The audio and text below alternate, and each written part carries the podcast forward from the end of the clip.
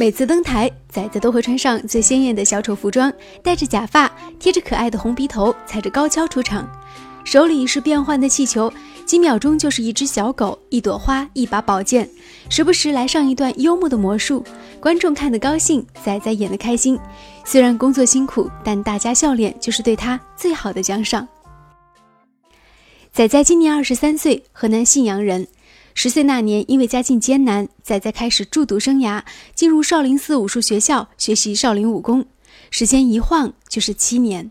你觉得这七年苦不苦啊？你现在回忆起来，哎呀，刚开始吧，刚开始前两年的时候，特别想回家，每天把腿啊咔，天天练响，踢腿啊，又又弯腰啊，这些就是比较像酷刑那种感觉。所以当时练的是比较辛苦的。对，嗯。十七岁那一年，为了减轻家中的经济负担，仔仔开始了满世界打工漂泊的日子。他去珠海钓威亚，去北京做武术替身，甚至做过赵薇的武术替身。哎，北京哪个戏是你拍的？那个那个画皮二。哦，你你画皮二你演谁啊？我演赵薇替身的。呃，一些摔打的动作，就是一般都是我们我们做的嘛。艺人他们都是只是说。做样式，做特写，做样式。我们就是做特技的人呢，就是帮他做一些高难度的一些动作。二十岁那一年，仔仔偶然结识了一位沈阳的气球造型师，他发现自己的手居然比一般人更快。一般人至少五到七秒完成的小狗造型，他三秒就可以完成。你自己觉得武术有没有帮你这个气球上有有帮到你？也会有，因为练武术的话，很做事很敏捷嘛。沈阳学习气球造型各种技艺之后，仔仔辗转来到黄石。那一年，他身上只剩下两百元。第一次在黄石登台是在文化宫，一场街舞秀正在进行。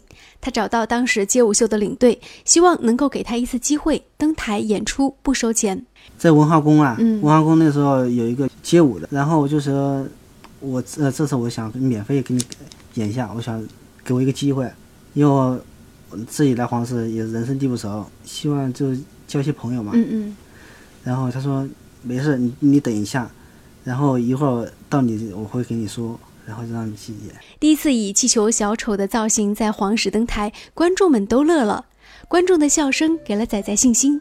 就这样，在接下来的两个多星期里，他又参加了五场演出。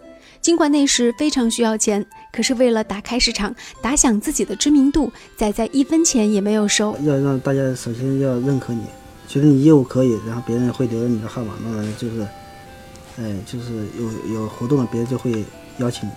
再后来，仔仔收到大量商业演出的邀请，在黄石的房展、美食节促销活动上都能看到他可爱的身影。